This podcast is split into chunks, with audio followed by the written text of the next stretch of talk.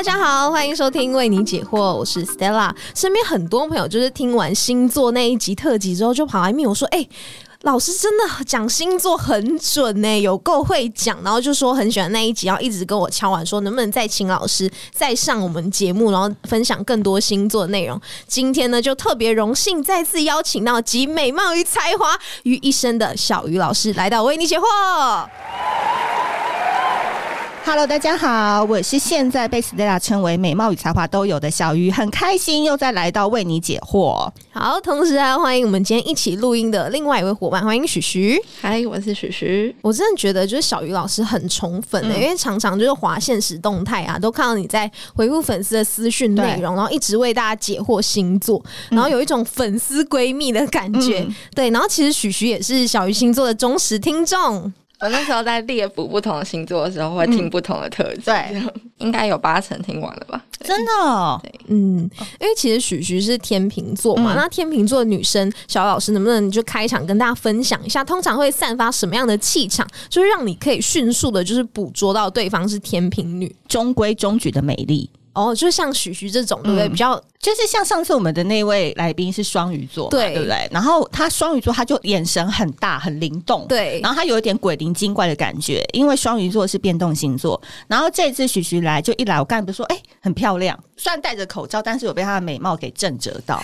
但是这个天秤座，你会感觉到他不是一开始就要跟你亲近，嗯，其实天秤会有一点点社恐，一开始你不要以为天秤座好像都很交际花，好像很一到现现场就可以开启工作模式。其实他们都是会先观察一下现场的状况，再决定要开启他社交的哪一个开关。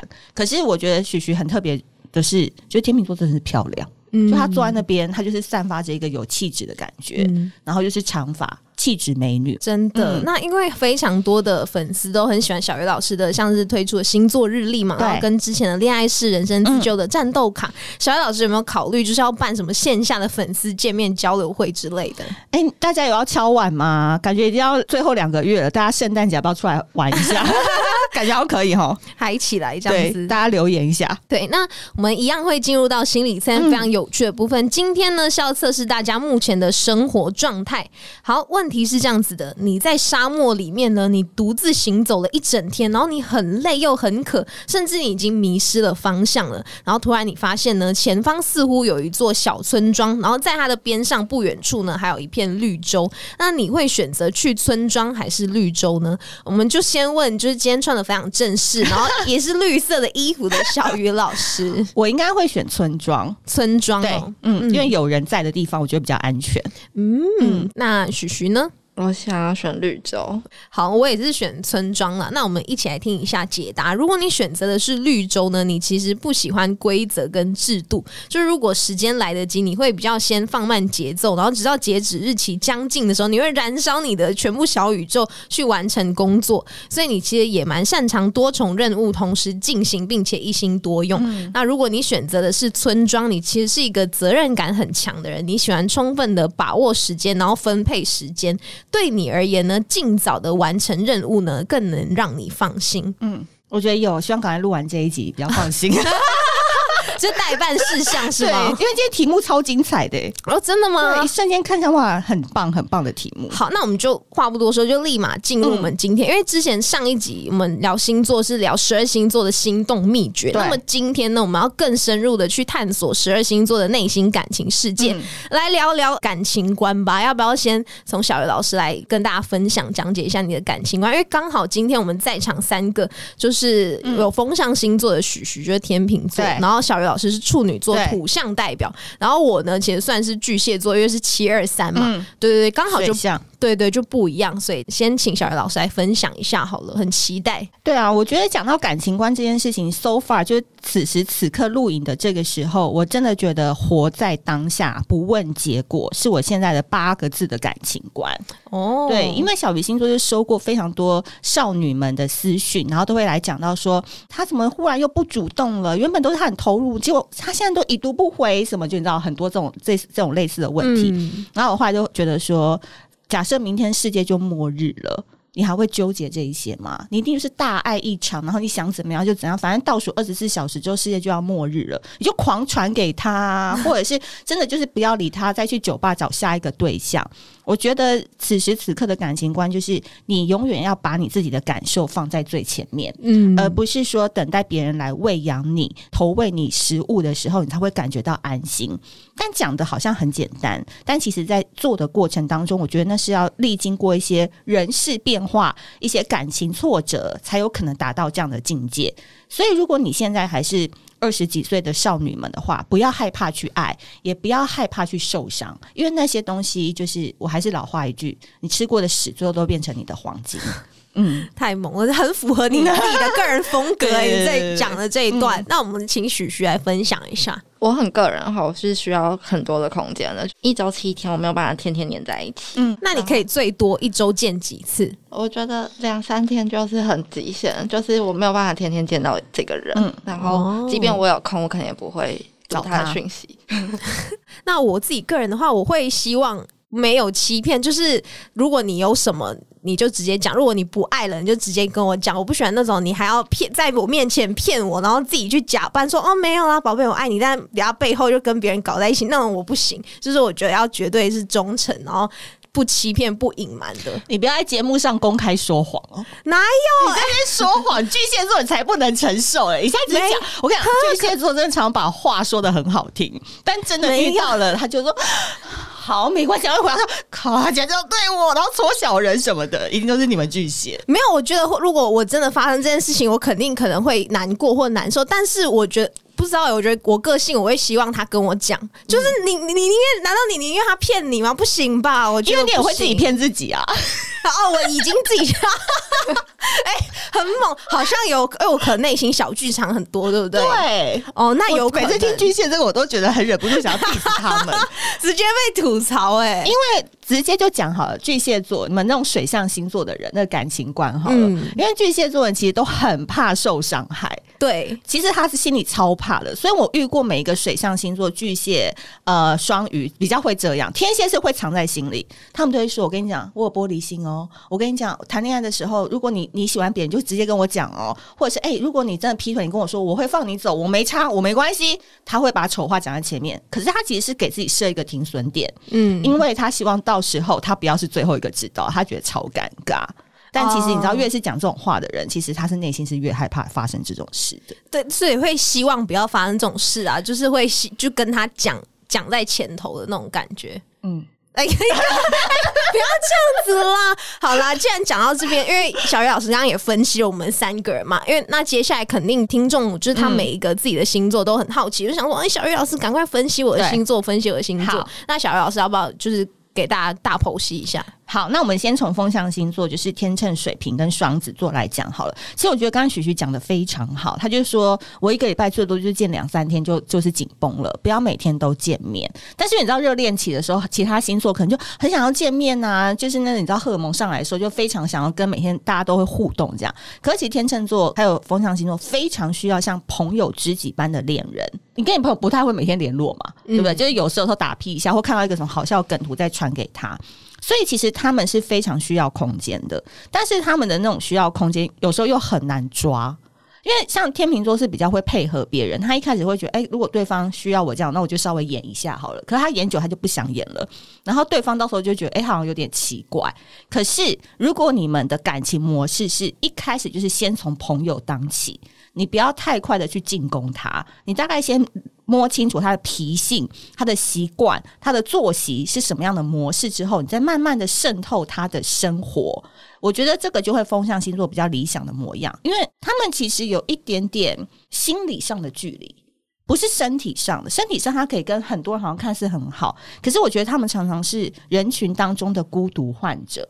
对，许徐直接有啊，直接一直点头，然后整个眼神充一下，我自己的话，连朋友都是要做到很多个关卡之后，他才会是我的朋友。就我心里面认定其实很多层，嗯，好难哦。所以就是说，我觉得有时候我们会被风向的外表所骗，就会以为说他们好像永远下一个就是我了，因为他看起来对我不错啊，什么什么，但其实你才远得很呢、所以我真的觉得他们渴望的爱情模式，就是真的先从朋友了解，然后其实你都知道我的怪脾气，然后我的不 OK 的地方，你慢慢再来进入我的生活，像朋友、像知己一样，我觉得这是风象星座会比较向往的。所以你不要一上来就说我要追你，我要干嘛？其实他们蛮怕的。嗯，嗯，所以听众如果就是对风向有嗯更多的好奇的话，就可以听着小鱼老师的建议，就是你要慢慢先去了解啊，不要一马上就是哦，徐徐我要给你告白这样子，他会躲吓爆起来。就完全删除。先不要，先不要，对，先不要，先不要。然后再来就讲到火象星座，就是狮子、母羊跟射手嘛。然后因为我本人就是跟火象星座的男生就玩的很开心，就是我很喜欢跟火象星座的男生。赞不绝口。我每一集都要再说一次，就是置入他们人生一定要跟火象星座谈过一次恋爱，才叫做真的什么叫爽度一百的恋爱，对不对？因为人生 slogan，我跟你讲，因为其他星座的男生都有一些很奇奇怪怪的一些点，可是火象星座男生真的是点比较少，而且他很适合就是你喜欢那种直来直往的。就是你要什么就说一是一，说二是二，他不会像水象男生还会在里面心里跟你婆婆妈妈，他们不会。所以我觉得火象星座的男生很棒的感情观，就是你永远给他放一个胡萝卜在前面，你不需要跟他当朋友，你也不需要跟他当知己，因为他们就是爱上你的时候他就狂追猛追，嗯他们喜欢就是一定要拿到手。但是我必须说，其实火象星座的人内心都是个孩子，孩子呢永远就是前面有一个目标设定之后，他就会慢慢的往那边去成长，慢慢的往那边去长成你要的样子。所以这一群人他们是很需要别人来调教的。所以你不要以为说他们好像都是很冲动来追啊什么，他们内心超 M。所以他们内心的感情观其实是蛮希望有一个人可以来带领他们，或者是有一个目标放在前面，然后一直带领他成长的。他们反而不太希望自己在感情当中是一个一直要拉着你成长的人，他们是需要有一个气场很强大，或是哦这个女生这个男生他目标很明确，我可以崇拜着他，然后我可以仰望着他，他好厉害，我就跟着他的走。他们慕强，他们喜欢强者。跟火象星座人在一起，你再怎么样都要有一个领域是特别发光发热。我觉得这就会火象星座爱你爱到爆的一个感情观，他们真的很喜欢被虐的感觉。好，那我们接下来继续来讲分析一下土象星座，好了，是小鱼老师本人的土象星座很简单，他们的感情观就是等待一个英雄来救他们，哦，就是这样。因为土象星座的人哦，他们其实嘴巴说不要，身体很诚实，那种 gay 归 gay 拐的人。就是你在听的所有今天的听众，如果你是土象星座的话，或是你喜欢土象星座的话，他嘴巴说不要，其实内心就是要。我讲真的，因为他们内心他们都觉得自己很屌，没有人比他更厉害。然后，因为我们念书也很强，我们做什么事情我们都很努力，然后我们花的时间都比别人多，在我们的专业领域上。请问谁能比我们厉害？哦而且还要长得帅、长得好看，能够让我们吸引。所以他们其实眼界超高的。他们到一定年龄程度之后，他们会觉得能够跟我匹配的人真的很少。可是他们内心又很希望有人来爱，所以这就造成一个什么现象？等待英雄。嗯，所以其实如果你你你想要追一个土象星座的话，有一百个人说小鱼好棒，那你偏偏就是那个男生就会说他，我觉得你还好，就是你要挫挫他的锐气。嗯，然后那个土象的人，不论处女啦，就是摩羯跟金牛都有。哎呦，大家都说我好，只有你说我不好，他就会注意到。就是要用这种方式，就是讲，因为他们其实内心就是很骄傲的人，所以讲到土象星座的感情观，就是等待英雄。其实你是狗熊也没关系，就自己把把自己包装得很像英雄，挫挫他的锐气。其实土象就会觉得好好好像有点那么意思哦。那我去主动研究他看看。哎、那我对土象有一个好奇，嗯就是比如说今天土象星座，他可能呃他是男生好了，然后一个女生她她喜欢这个土象星座，但是土象星座不喜欢那个女生。那那女生如果她真的是各种攻势啊，或者是各种就是痴痴的温柔守候的等待，就各种守候，会有效果融化这个土象？你说土象男吗？对，当然不行啊！日久生情只会发生在水象男，其他三个就不用想了。哦，对，，不用想了。大家都是第一眼颜值要过关，嗯，对不对？颜值要过关，这个我跟你讲，在讲星座之前，再跟大家科普一下。想要来问星座之前，你先问问看你到底颜值长不长在对方的审美点上，再来讨论星座。嗯，如果你发现你已经跟他三五年了，就是他就喜欢身高一百七，然后体重五十公斤，可是偏偏像我就一百六，然后体重在五十五公斤，啊，就不是他的菜。你爱他三五年，他也不会喜欢你啊。哦，原来所以是这样。再跟大家讲一次，审美先看好，诶，他跟我来往有暧昧，再来讨论星座问题。对我觉得日久生情是比较难的啦，除非家里他突然失业失败，你借他一千万，他为了还恩情就不能把身体卖给你。哦，那还是算了。对，嗯，好，那进入到最后一个，也就是刚刚有提到的水象。好，水象星座呢，巨蟹、天蝎跟双鱼呢，我觉得他们是 M 型的感情观。以前有一本书叫《M 型社会》，嗯，就是贫富差距非常大的，在讲这本书。那你可以把它套用到水象星座的感情观，它不是要极低就是极高，哦，它要有高高低低才叫恋爱。他们没有要追求什么呃细水长流，没有要追求生活的稳定，他们就是要在生活当中偶尔虐虐他们，然后偶尔不理他们。可是一虐完后拥抱在一起，那个晚上又过得超级快乐、超级刺激，就是他们俩才是爱。所以水象星座呢，通常他们都是蛮会照顾对方的，可他们在照顾对方是有前提的。他们不像土象星座是比较无私跟愿意奉献，水象是要有来有往、有借有还的。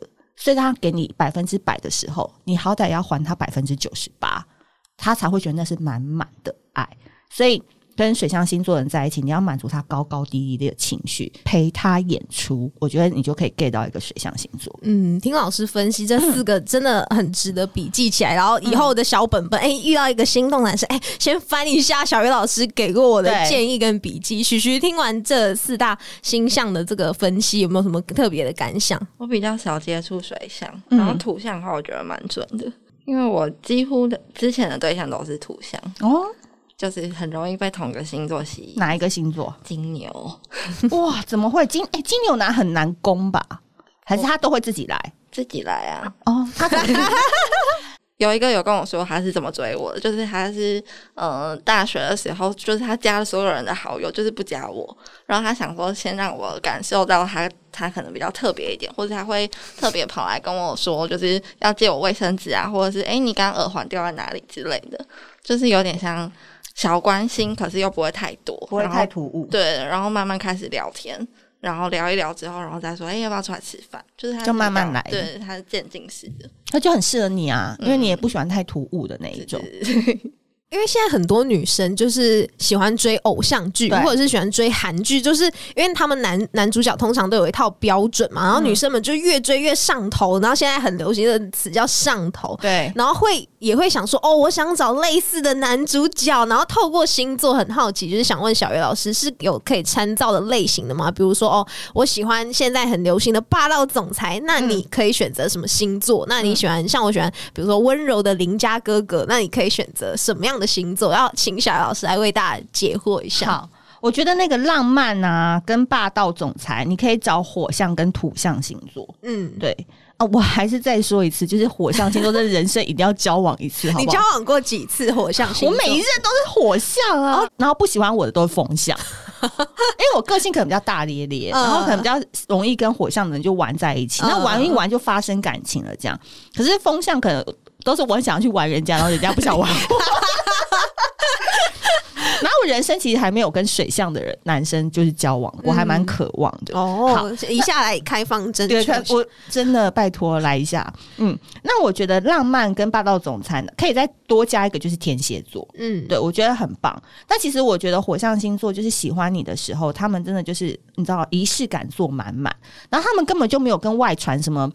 热情冲动啊，什么什么什么，就是很鲁莽。我觉得火象爱你的时候，根本就是一个心心超细的，然后他们真的会很观察你的人生的小细微啊、小动作，然后也会在那么线线动上面发那种你知道你爱的歌曲啊，你看过的什么诗集啊，就是他会跟你灵魂是有共鸣的，这是一个点。然后土象其实我跟你讲，土象才是真正的霸道总裁玩家。他们这些男生哦，真是平常就看起来就是高冷男，在公司可能就 CEO、总经理什么的，然后一旦爱上你，他就喜欢玩角色扮演。回到家就是秘书帮我端端茶，秘书帮我拿拖鞋，就觉得啊好开心，就很是很 M 的那种女生。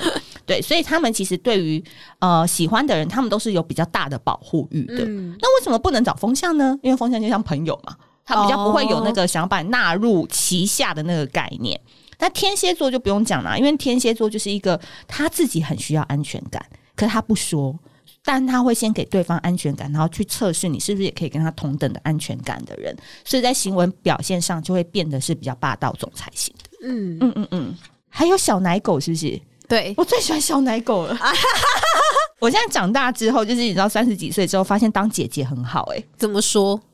因为我以前小时候就是二十几岁的时候，我都会喜欢同龄的或高大我一点的，嗯然后都觉得说好像被保护什么的。可你知道我现在就是三十几岁之后，然后我现在出来就是 hang out 的时候，就会遇到很多小弟弟，然后才发现原来像弟弟都很喜欢姐姐。哎、对，哎、对，哎、我跟你讲，讲到这个，真的是很多这种可爱小奶狗，它可能外表都是我喜欢的类型，就很很有少年感，然后白衣衬衫小呀就弟弟类型，就很有少年感呢、然后偏偏很多这种类型的男生，他们的女朋友或者是他们喜欢的类型都是姐姐型的，不好意思哦，就是哇，我特别有感。讲到这个，怎样？Why？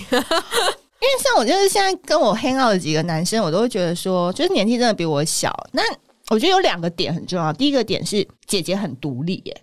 对，姐姐很独立，而且我们在就是互动的时候都会讲说，哦，我们今天的关系就是玩伴，我们没有求说一定要交男女朋友。其实弟弟们就会觉得比较轻松。然后第二个点是，我觉得姐姐因为真的生活历练比较多，然后工作经验也比较丰富，所以他们有时候遇到困难的时候，我们的灵魂是可以接得起来的。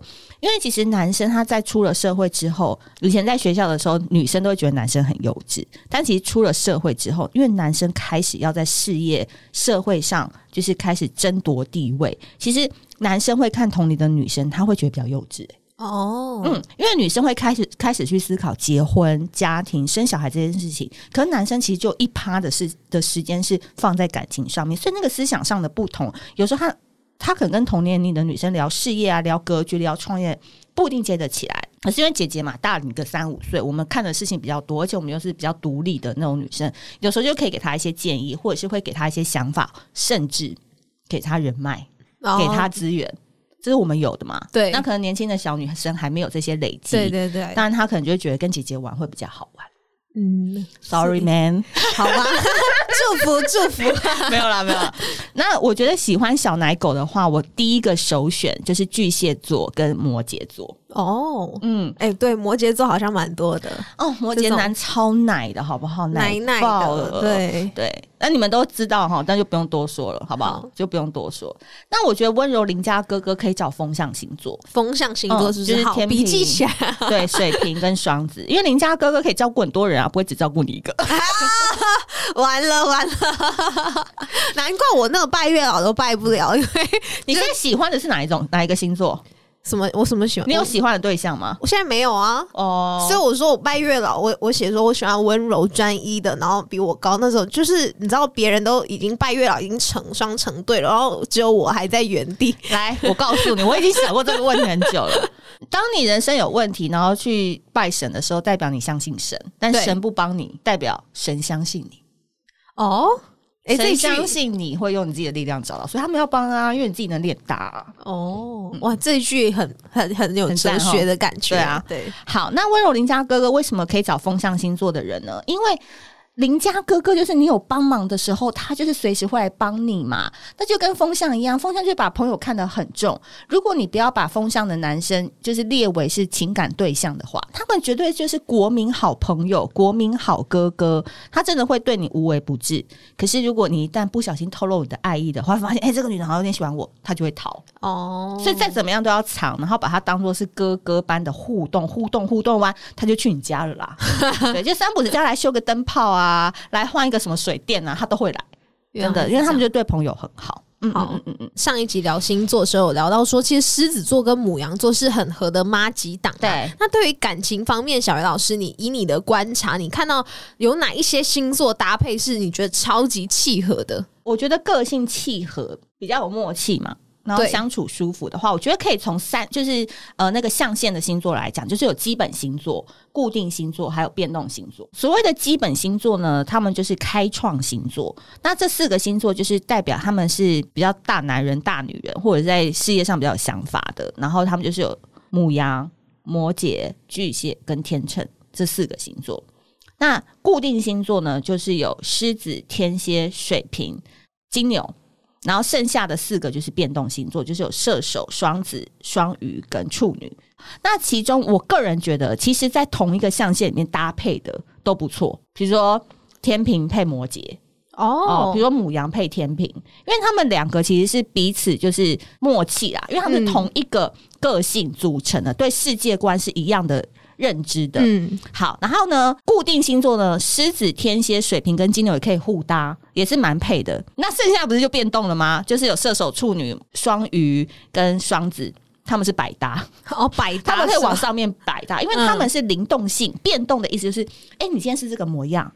你喜欢看书，我也喜欢。殊不知我根本家里半本书都没有。可是我很我会为了你去看书。嗯，比如说你很喜欢听音乐，我为了追你，我就可以去听很多的音乐。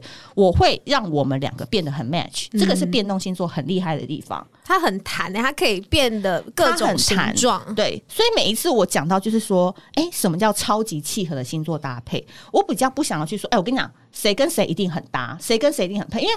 那如果说我就是处女，我就喜欢射手，结果小鱼老师说处女要跟摩羯才配，那我不是就那个嘛？但其实说不定我跟射手磨合磨合，哎，我们两个就在一起，有可能。所以我不太想把话说死，所以我用这样子的方式去讲，那就变成是说每一个人就可以去看你怎么样去磨合。那这边就是给变动星座一个一个一个希望。你们都很百搭，你们搭谁都很 OK。嗯，然后网络上也有一个很红的用词叫“恋爱脑”嘛，就是哦，你这人就是很恋爱脑，一恋爱就是全身心投入，然后爱情至上，什么东西都不管不顾。有哪一些星座现在要揪出他来讲，他就是恋爱脑？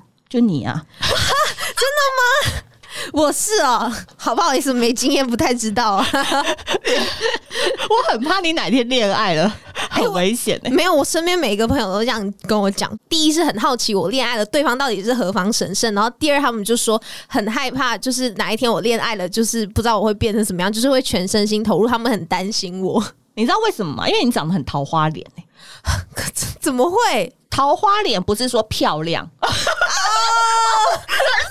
我不是说，我不是说了整形医师的电话。听我说，漂亮就是他们这一型。嘿，漂亮有没有？他那个上次那个 Ellie 嘛，对对对，也是漂亮。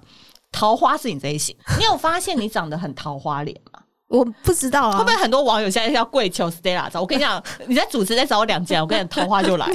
真的吗？真的，因为大家就想看真面目是怎样啊。对，所谓的桃花脸的女生，就笑起来眼睛会弯弯的。哦，然后你有梨窝，然后你这两个很圆。少年来，他也是说我这两边很就是颧骨，他应该是说很高，是不是那一类比较霸气？他是说就是脸笑起来就是两个圆圆的，像你知道面包超人了。那怎么样？他有说你怎么样吗？他说那个是旺夫吧，我记得是不是？我不会看面相，我都觉得你有桃花脸 笑死！只是我觉得你发型可能要改一下。真的吗？你有什么推荐的发型？因为我对发型这一块很没有，我下下班等下下下班再跟你说。好，就靠你了，因为我没有烫过、染过任何发型的，我只有剪。就因为我见过你几次，我就觉得你真的长得很巨蟹，然后你有一个非常好的底，就是你皮肤很好，然后又白，然后你又桃花脸，你就是还没长大啦，就是你还没有出来玩，你一出来玩很不得了。好的，好的，我跟你讲到哪？恋爱脑 哦，恋爱脑是巨蟹，是不是？巨蟹、处女、双鱼、水瓶、射手，你看蛮多的耶。我跟你讲，所有人谈恋爱都是恋爱脑啦，除了他们天秤座之外，就很冷静的在谈恋爱。因为我跟你讲，我讲一个天秤座有趣的事情好了。天秤座啊，在任何事情方面都超有道德心的，就对感情超没道德。徐徐，你要不要发言一下，为自己这个平反一下？我没有要平反，你就只承认了是吗？我没有承认，他他没有承认也不要平反。但因为我身边很多天秤座的人，然后他们在工作上就很讨人厌，觉得他们是细节控啊。我常常讲嘛，就细节控什么就很麻烦。可是哪一天，就是当我遇到说怎么办，我跟那谁卡关？他说想上就上，想亲就亲。我说你怎么会讲出这种话？他说。因为我们天秤座就是道德标准高标准都用在工作，但感情上面能够多拜德，他说拜德就多背德。他说我们是完全两极，他们要平衡。他们有时候在外在的时候，他们就是公正无私，然后希望表现出最完美的样子。人盯久都会累啊，跷跷板这么高，所以他回到私生活，他一定要这边很无极限，他的人生才会达到平衡。所以为什么人家男朋友可以一个换一个，一个接一个啊？就是要达到这样的平衡，他才能滋润啊。对不对？他不想说，他不想承认。对我大概是这样的想法啦。所以，嗯呃，我我觉得其中有一一两个星座，我觉得比较特别的，可以拿出来说。因为像巨蟹、双鱼跟处女，可能大家都大概知道是什么样德性。可是你知道射手跟水瓶、嗯，超级恋爱脑，射手跟水瓶超级其实，在一段感情当中，相信很多人都会觉得说，哦，蛮希望感情长跑的，因为希望稳定，然后不希望发生就是可能难过的事情或变动嘛。然后根据 Pop Daily 的、嗯呃调查发现说，爱情长跑的高手前三名，第三名是天蝎座，他们是保持他们的金句叫宁缺毋滥，然后 Top Two 是射手座无私奉献，然后最第一名呢是金牛座，老实又有责任感。小鱼老师你怎么看？哎、我就想先问徐徐、嗯，因为这些你都交手过啊。射手座的话，因为现在正在享受中，就真的是蛮无私奉献。正在享受中，呃还在蜜热恋期啊，对，就是听众心碎。嗯 之前还在还在说曲曲单身，然后现在砰，哎、你们真的不用相信什么天秤座会单身很久，完全不用相信，他们是默默进行的、低调进行的那一种。嗯。好了，所以徐徐已经帮我们解答啦。没错，但是以小鱼老师你搜集到的大数据嗯观察，爱情长跑的人身上会有一些什么样的特质嘛？就特定的特质。如果当你跟这个人相处，然后认识这个人，你可以从他哪一个特质发现说，哎、他可能如果交往下去，有可能是可以长跑的人哦。我觉得第一个事情是，我觉得时间点很重要。就是你在认识这个人的时间点的时候，你要去思考一个问题：现在的你配不配得上现在的他，跟现在的他值不值得现在的你？哦，嗯，我觉得这是一个很重要的点，因为有时候因为我们在讲这个爱情啊，或者是人跟人之间的相遇，其实我觉得都是老天爷在你这一生他都布局好了。其实你这一生为什么我们今天会相遇？我为什么会跟 Stella 刚好在下半年遇到？其实为什么不是遇到别人？我为什么不是去别的录音室遇到别人？其实他都是安排好的，只是你们这个台词要怎么写，是你这一生的一个课题。嗯，那我觉得爱情长跑有一个很重要的特质叫做信任，可是信任这个真的是伪命题，你懂吗？因为现在真的太多，我们每天看那个新闻，谁又离婚了，谁又劈腿，谁又出轨，就是这年头你要相信爱情其实是非常难的。所以在信任的前提当中，我们不要去求对方是不是值得信任的人，而是你要回头去问我自己，我现在的心情已经可以强大到哪一天他离开我了，我也可以照样生活吗？我也可以照样不哭不闹的去上班吗？或是在那个时候，我已经可以成为更好的人，我有更多的选择权在手上了。为什么我要请大家来想这个问题呢？因为爱情长跑这件事情，其实现在对大家来讲，三年就叫长跑了。对不对？所以很多事情都是在变动当中的，所以能够在变动当中一直维持着一个频率，让对方愿意跟你一起走下去。我觉得第一个题很重要，就是在这个时间点你们遇上的时候，对方的状况跟你的状况是不是 matched？？你不要说对方还在找一个事业的成长期，可是你已经在退休的期间了，那你们两个要的就是不一样的嘛。这是第一个点。然后第二个点是信任这个问题。我觉得信任有一件很重要的事情是，永远不要相信爱情能永远，但是要永远相信爱情。哦，哇，这个好哲学。哎、今天小鱼老师真的都很那个、哎很京剧连发，对对对这星座日历可以买起来，但每天都有一句是这个这种我的话，这样真的真的不要相信爱情能永远，但要永远相信爱情。好，再还有一个京剧就是：不被爱是常态，被爱是偶然。嗯，任何事情你遇到了，就是你要去想，嗯，我没遇到他之前，我还不是照样过得很好，还是可以吃可以喝。那为什么经过三五年之后，我要担心我们将来要不要结婚，我们要不要干嘛？很多女生都会败在说，因为我把青春投了给他嘛，对不对？女生青春有限，什么？我觉得这种想法真的超狭隘的。对我觉得第一个点是你是愿意的，不然你在这三五年当中，你也可以去寻找其他发展的对象嘛。你在投入时间的同时，对方也投入了时间。为什么他不男人不会抱怨说，我把青春都花在你身上？你要去想想看，女生的青春到底值什么点？你在这青春的三五年当中，你有没有一直去提升自己？你有没有让自己的脸脸一直维持在动力的状态？因为现在医美那么进步了，你也不用担心说什么再出来就可能找不到什么人啊之类的。为什么对方不会抱怨，女生却要这样子想？我有时候想不透这个问题啦，就是为什么女生要常常把青春这两个字投到这个感情的状态里面？因为当初是你们一起要营造这个关系的，所以信任感这个议题，我觉得是你要先给你自己很大的信任感。可这信任感是第一个，你要独立，嗯精神独立、财务独立、人生独立。比如说，我以前本来就一个人都可以去绿岛旅游啊，为什么交男朋友以后一定要硬拉着男朋友陪我去绿岛？Why？不用嘛，他有他要去上班，那我就一个人去，OK，我们回来再共同分享就好了。然后第二件事情是，不要要求对方给你信任感，而是你要先丢出信任感给他。所以我觉得报备，很多人在感情上不是说要报备什么的吗？可以啊，你先报备给他，嗯，我管你收不收，我就每天都哎说，哎，宝贝，我等一下要去喝酒了哦，我知道你不想知道，但我就想讲怎么样，哦，就这样。这样就蛮可爱的。那就可爱的报备，你就先给他信任感。一个人他被信任久了，他自然也会投放一点回来给你的，这才是慢慢的养成养成计划。我个人觉得，爱情长跑的人身上会有什么特质？第一个就是时间点要去看你们 match 不 match，、第二个点你要回到你自己身上去看。我反而不觉得是要看对方，因为你是什么样的人，跟想现在是什么样能量跟气场，会吸引到跟你相对应的人。所以我觉得大家加油，爱情长跑的规定就是三年而已，过去就是你的了。小鱼老师今天真的讲了很多那个就金句评出，然后都我都觉得你每一个讲的让大家思考的问题，都可以成为我们每个人的人生课题，可以去思考了。对，我们要 Q 一下许徐，好，许徐都话太少了，真的很冷静的坐在这里我。很认真在听没有，来听听听听。对，那你有没有什么可以，就是我们在就是算尾声的阶段来问一下？因为我自己的话，我很容易被某些特定的星座吸引，嗯然后我也有发现我自己跟跟我同个星座的人没有到这么的合，嗯所以想问说这个是常态还是一个我个人的问题？没有？我跟你讲，我也是、欸真的吗？嗯，我跟你一模一样，因为他没问这个问题，我就自己自首嘛。就是我天生就很容易吸引到火象星座的人，然后后来我自己去观察，我就会发现说，真的就是个性啊，个性的问题。比如说像我就是喜欢直接，然后我就是我先做我自己，就像磁铁一样，吸引到我喜欢我这个类类型的人，就也是直接型的啊，刚好对应到就是火象星座。但是我对风象星座来讲，他们就哦要太直接太可怕了吧？对对，他可能就真的就不会招到。所以我觉得是你个性的问题，散发出来的气质，自然而然会吸引到诶某一些象限的星座的人。所以我觉得这个是成立的。然后再来就是那个同个星座，我跟你讲，我跟处女座的女生好像也不是很合。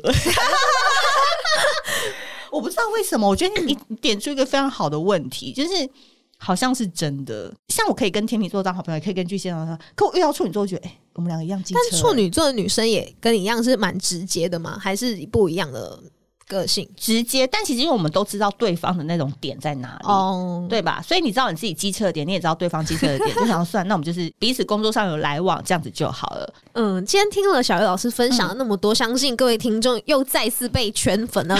大家可能后台私讯又来，哎呀，再敲碗，太多了。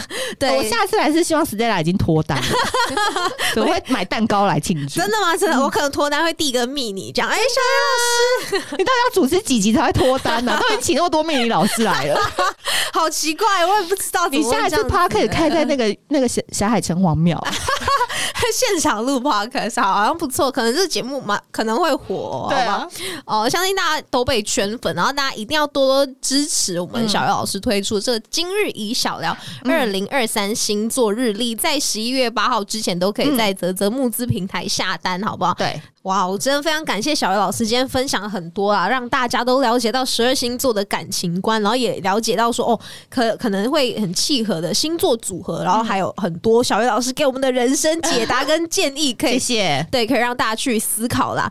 对，真的非常感谢小鱼老师来到我们的节目，大家也一定要多多支持小鱼老师的 podcast 节目《小鱼星座》哟。没错，支持小鱼老师的同时，大家也请记得在 Apple Podcast 与 Spotify 上订阅我们的节目，并留言跟我们分享你是什么星座。好，喜欢我们的节目的话，多多帮我们分享出去，让更多人听到、看到。请大家多多支持月城南广告录音室，租借方式到官网进行预约。月城南广告呢，不只有提供录音室的租借服务，另外还有广告代理、业务代理以及 Podcast 节目制作代理的服务哦。详细资讯搜寻月城南广告 IG 或到官网查询吧。我们下次见，大家拜拜，拜拜。